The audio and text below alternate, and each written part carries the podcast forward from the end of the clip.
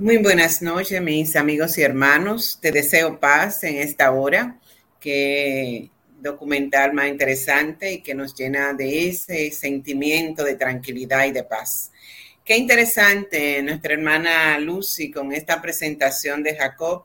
Y qué interesante ver que este otro personaje que vamos a presentar ahora tiene un paralelo increíble con la experiencia de Jacob. Dios dirige las cosas que nosotros trabajamos para Él. Y yo entiendo que en esta hora también vamos a tener eh, una conclusión especial de las hazañas de estos dos personajes impresionantes en su ministerio, en su devoción de oración. Y aquí está Josafat. Josafat, también vimos material interesante sobre el rey Josafat. El rey Josafat, hijo de Asa, del rey Asa, quien le precedió antes de su reinado en Judá. A la muerte de, Asa, Josafá asumió el reinado de Judá e hizo de esto un reinado fuerte. Realmente tuvo el favor de Dios, asumió esto eh, con ejército fuerte, con mucha riqueza, con mucha prosperidad y también trató de que todos los pueblos cerca de Judá también fueran eh, guardados con fortaleza, con buenos ejércitos para defenderse. Josafat tuvo el favor de Dios. Realmente lo tuvo porque él anduvo en sus mandamientos, en los caminos enseñados por su padre y evitando las, las equivocaciones que pudo haber cometido su padre. Derribó, como lo enseñó el documental, todos esos altares de dioses paganos, eh, toda esa forma de adorar otros dioses y estableció el, la honra y la gloria a Jehová. Reinó honrando a Jehová. Sin embargo, con todas esas acciones interesantes y buenas acciones, haciendo lo correcto, a Josafá le pasó algo que nos puede pasar a cualquiera de nosotros.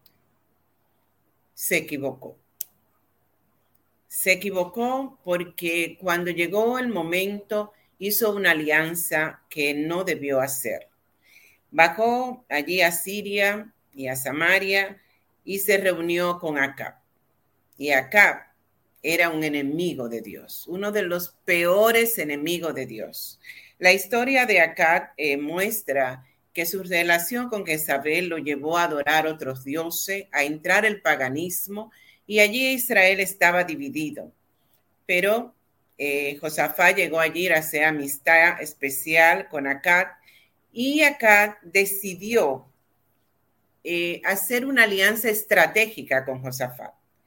Es por eso que esta eh, historia que se encuentra en el libro de Segunda de Crónica, en el capítulo 20, que siempre me ha impresionado, que hemos estudiado en muchas otras ocasiones, es por la manera tan básica, tan real, tan natural que presenta la Biblia la forma en que este rey, Josafat, se comunicaba eh, con Dios y cómo enfrentó eh, en su vida algo especial y extraordinario. La debilidad de Josafat es la nuestra muchas veces y es la de cualquier ser humano, equivocarnos. Aún estemos buscando los caminos de Dios, aún estemos siguiendo sus mandatos, podemos equivocarnos. Y aquí Josafat tomó esa decisión trascendental de unirse a Acad con una estrategia militar diferente, con una consulta para ir a la guerra diferente. Y aunque Josafat estuvo allí eh, intentando que acá pidiera eh, el consejo de Dios para enfrentar la guerra contra los moabitas, eh, Josafá decidió consultar los adivinos, consultar otra manera y decidir ir a la guerra y lo desafió. Y Josafá cedió y fueron a esa guerra. Es importante que nosotros como hijos de Dios seamos cuidadosos al elegir alianza. El Señor ha dicho que la luz y la tiniebla no pueden estar juntas. Y eso puede suceder en cualquier aspecto de nuestra vida en las relaciones personales, en las relaciones comerciales, en las amistades, en nuestras relaciones familiares, puede haber ambas cosas. Y todavía mucho más difícil es saber que a veces en medio de mucha luz también hay tinieblas. Así que escoger una alianza de cualquier manera debe ser algo que debemos consultar con Dios. Y esta fue la equivocación de Josafat. Se fue a la guerra, olvidó la manera en que él hacía las cosas con su Dios, y en aquella guerra que se enfrentaron contra los moabitas, los amonitas, y atacaron tanto al rey de Judá como al rey eh, acá, acá perdió la vida. Y Josafá fue llevado misericordiosamente, sacado con vida y en paz, y el Señor hizo el milagro y retornó a Josafat a Jerusalén. Porque Dios no rechaza a los que se equivocan, porque Dios es el Dios que nosotros conocemos, que conoce más allá de lo que hacemos y donde nos equivocamos, conoce el corazón, conoce las intenciones y está cada día más dispuesto a perdonarnos. Y Dios conocía a Josafat y sabía que Josafat había caminado en sus mandamientos y que ahora se había equivocado, pero no lo rechazó, le dio la oportunidad concediéndole la vida de aquella gran batalla a la que se enfrentó y lo trajo en paz. Al llegar a su nación sano y salvo, Josafat tuvo que enfrentar uno de los profetas de Dios. Jehú le advirtió dos cosas a Josafat. La primera que le dijo es, has ayudado a un enemigo de Dios y ahora habrán consecuencias. Y la segunda que le dijo fue más alentadora, le dejó la, noticia más eh, alentadora de último, le dijo, pero se han hallado en ti tan buenas acciones, Dios ha puesto tantas cosas maravillosas delante de ti y tú la has honrado que el Señor estará contigo. Y el Señor te ha preservado la vida y así seguirá protegiéndote a pesar de tu equivocación, porque la vida que ha llevado está marcando la diferencia. Qué noticia tan extraordinaria, qué buena noticia, ¿verdad? Ese Dios perdonador cuando nosotros nos equivocamos y somos capaces de venir a Él y decirle, me equivoqué, no te consulté, no lo hice a la manera de tu voluntad, entonces Dios se apoya en las cosas buenas que hemos hecho, en lo que nosotros somos capaces de hacer con nuestro corazón y nuestra obediencia y nos da una nueva oportunidad. Y aquí tenemos a Rey Josafat, pero la noticia era buena, esperanzadora, pero ahora había una dificultad. Así que también este profeta le dijo a, Josafat, pero ¿sabe qué? ahora viene una gran multitud. Una gran multitud viene contra tu pueblo de Judá y necesitamos que tú estés preparado. Josafat se, se sintió lleno de temor, pero me están dando una buena noticia. Jehová me dice que está conmigo, me ha preservado la vida y ahora viene una gran batalla, una multitud contra mí se llenó de miedo específicamente y literalmente miedo, la multitud puede asustarnos. ¿Cuál es tu multitud? Todos tenemos un frente. Todos tenemos algo en la vida con que lidiar, porque exactamente si no fuéramos humanos, no nos equivocáramos. Pero como somos seres humanos débiles, pecadores, nos equivocamos muchas veces. Aún conociendo la verdad, cometemos errores. Y esos errores traen su consecuencia, traen la multitud a nuestras vidas. Y ahora Josafá estaba enfrentando su multitud. Y aquella multitud le fue anunciada cómo iba a suceder. Y vino Josafat y asumió después del miedo consultar, consultar la manera correcta y consultar a su Dios y después de reaccionar con temor, se humilló delante de Dios, consultó a Jehová en ayuno, pidió a su pueblo que lo acompañara y ayunaron. Y todos los pueblos cerca de Judá también vinieron a consultar a Dios. De esa manera. Y Josafá se levantó y dijo, esta vez vamos a escuchar al profeta de Dios Vamos a escuchar la palabra que tiene Jehová que decirnos. Y se reunió frente a la gran asamblea que representaba al pueblo reunido, la asamblea de Judá tenía que estar precedida por un hombre justo. Y Josafá era merecedor del lugar. Y el pueblo lo escuchó. Su líder merecía ser escuchado. Y aceptaron aquella forma en que Josafá iba a consultar a Dios.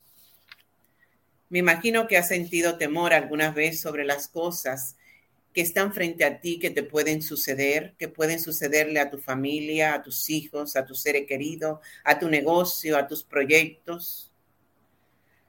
Pero el verso 3 del capítulo 20 nos sigue diciendo que él fue sensible a la advertencia del problema o del peligro que, les, que tenía que enfrentar. Y a pesar de que el miedo se apoderó de él, reconoció en ese momento sus limitaciones y dijo, ¿cómo enfrento esto? Acabo de enfrentar una guerra dolorosa, acabo de ver cómo murió Acat, acabo de ver cómo se destruyó el pueblo de Acat y ahora yo voy a enfrentar lo mismo. Reconoció que no tenía la capacidad de enfrentar aquella multitud. Así que Josafat tomó la decisión de orar a Dios y de una manera extraordinaria. Ahí es que queremos que en esta tarde, en este momento, te enfoque y que enfoque ahora la manera de esta oración de Josafat.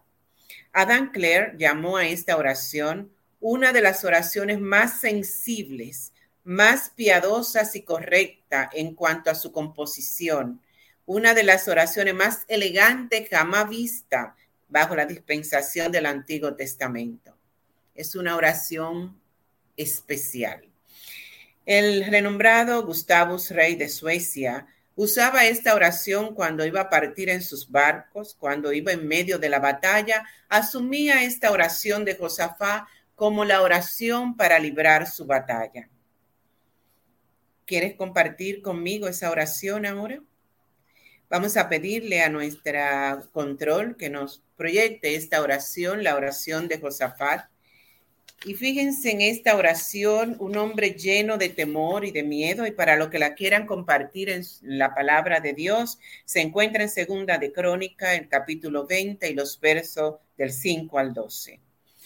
Y Josafat reúne al pueblo y se, y se pone en pie en medio de la asamblea de Judá y de Jerusalén, casa de Jehová, delante del atrio nuevo del templo, y dijo, Jehová, Dios de nuestros padres, ¿no eres tú Dios en los cielos y dominas sobre todos los reinos de las naciones? ¿No está en tu mano tal fuerza y poder que no hay quien te resista?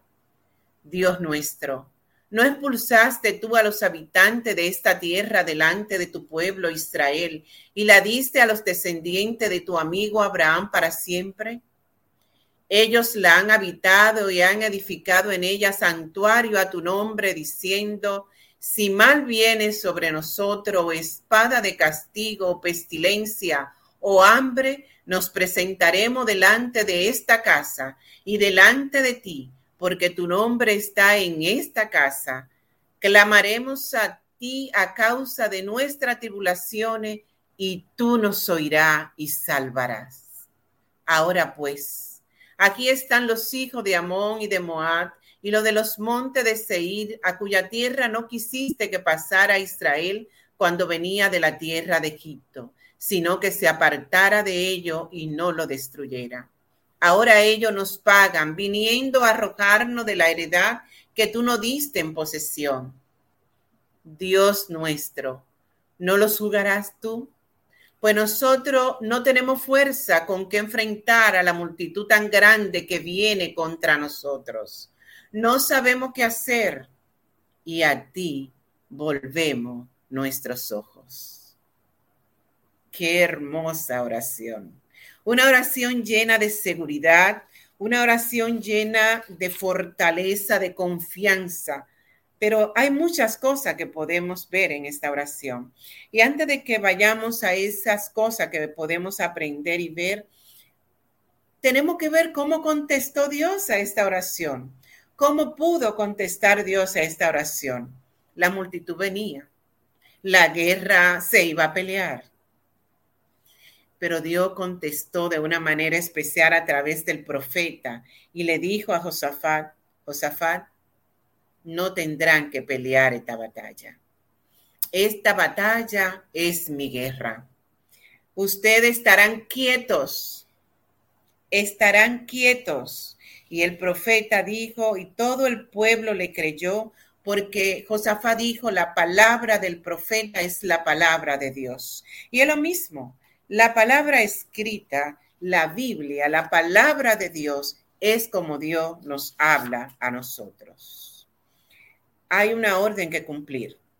Y el profeta dijo, deben pararse y creer, detenerse y creer, y mañana descenderé contra ellos He aquí ellos subirán por la cuesta de Cis y los hallaré junto al arroyo, antes del desierto de Jeruel.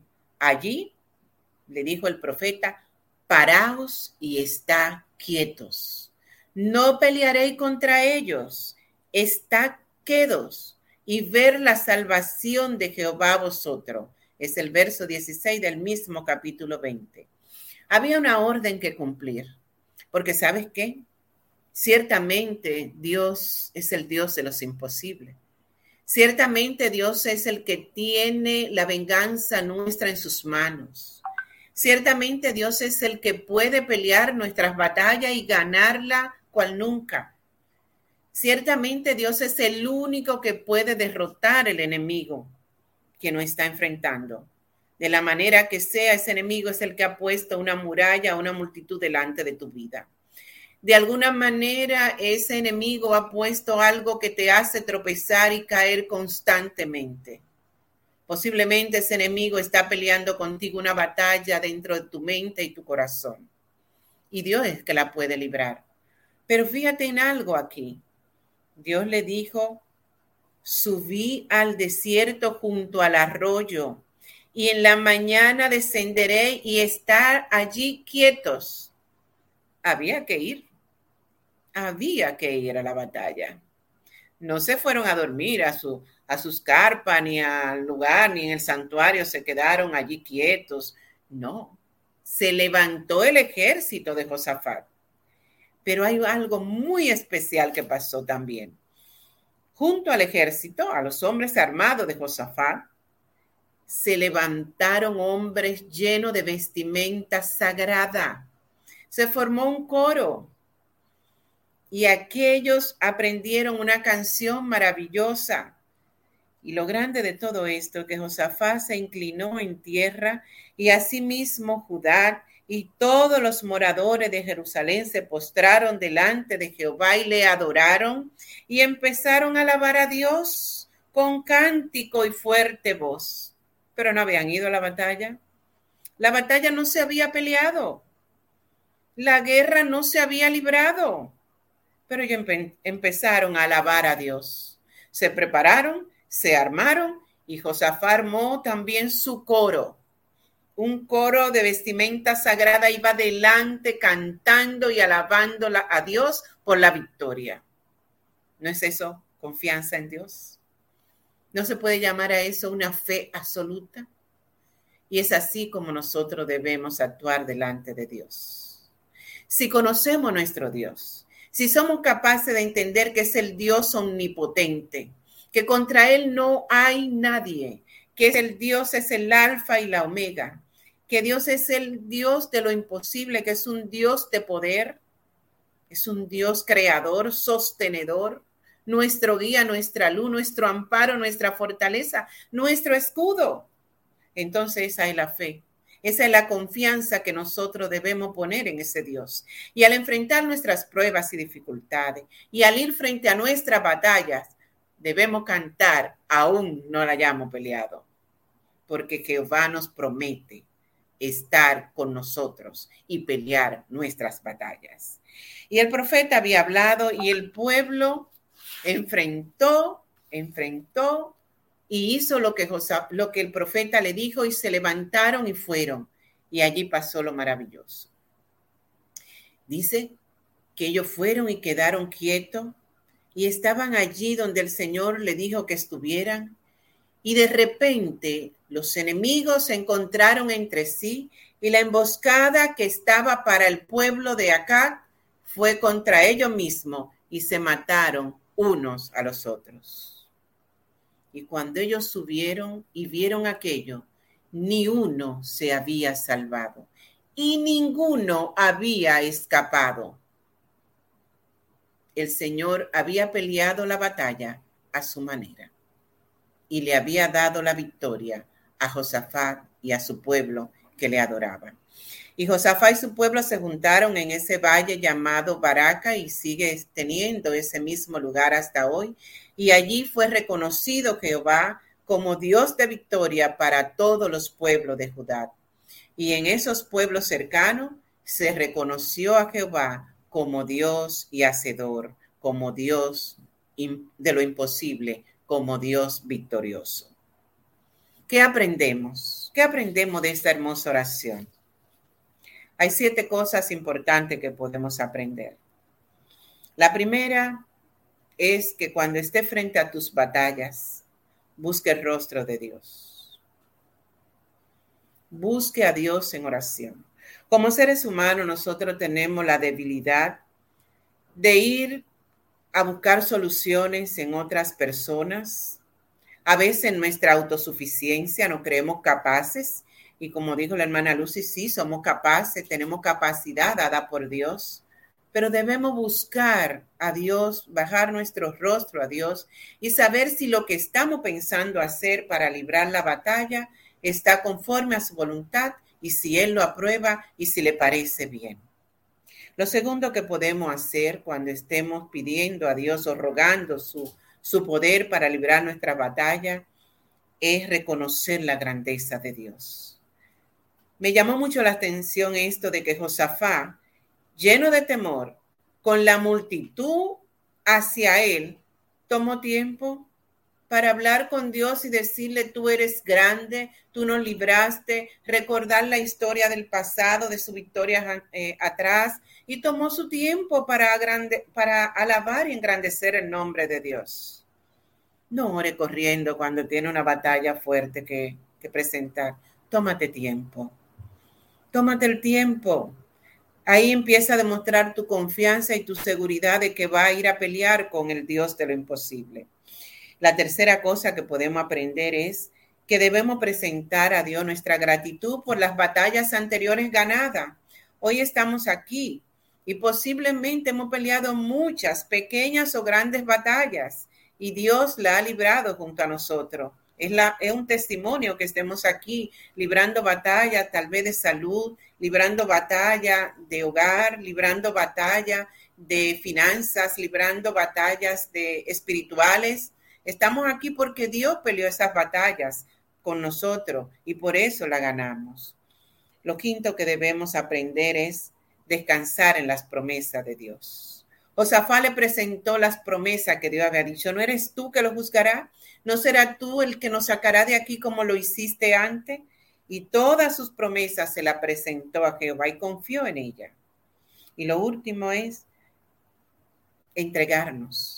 Entregarnos, quedaos quietos y dejar que Dios pelee por nosotros. Hay muchas cosas que nosotros debemos dejar que sea Dios que la pelee por nosotros. Y la última y séptima, sexta cosa, séptima que debemos aprender es actuar por fe. ¿No es interesante esta hermosa experiencia de Josafá para nosotros? Empezar a alabar a Dios en medio del momento difícil. Dice que la alabanza trae al Espíritu a nosotros. No es eh, necesario que te culpes si te ha equivocado alguna vez. Se ha tomado decisiones erradas Ahora es una oportunidad interesante de ir a Dios y decirle, ahora quiero ir, pero cuando tú me indiques qué hacer, cuando sea guiado por tu Espíritu Santo para tomar la decisión correcta. Así que yo estoy muy segura que esta, eh, estos dos personajes tienen un paralelo increíble. Tienen una manera eh, de, de, tuvieron una vida y una manera de encontrarse, de comunicarse con Dios y de tener una fe y una confianza absoluta en su Creador que los hace eh, paralelo en la forma en que nos enseñan cómo se pelean las batallas con nuestro Dios.